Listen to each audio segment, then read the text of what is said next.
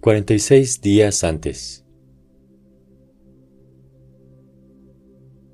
Fue la mejor comida de acción de gracias que haya comido jamás.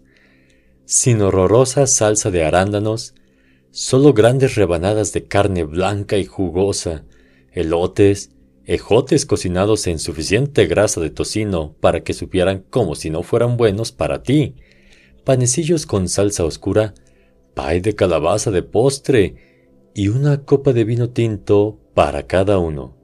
Yo creo, dijo Dolores, que uno debe tomar vino blanco con el pavo. Pero no sé ustedes, a mí me importa un bledo. Nos reímos y bebimos nuestro vino. Luego, después de la comida, cada uno enumeró aquello por lo que estaba agradecido. Mi familia siempre hacía eso antes de la comida, y lo hacíamos a toda carrera para comer pronto. Así que los cuatro nos sentamos alrededor de la mesa y compartimos nuestras bendiciones.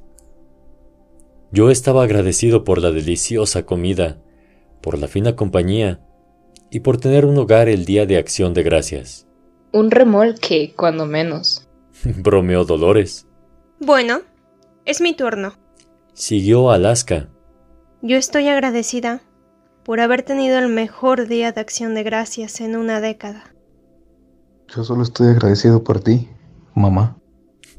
Afirmó luego el coronel. Ese perro no cazará, muchacho. Dijo riendo Dolores.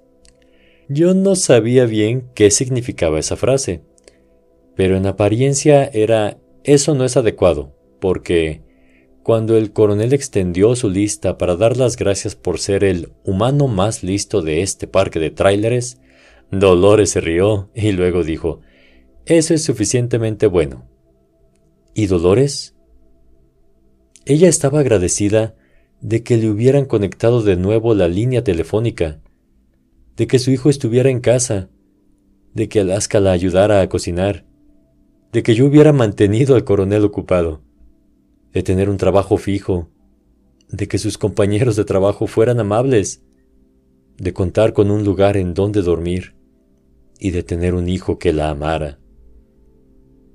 Me senté en la parte trasera del coche de regreso a casa, porque así consideraba el internado, casa, y me quedé dormido al ritmo monótono de la canción de cuna de la carretera.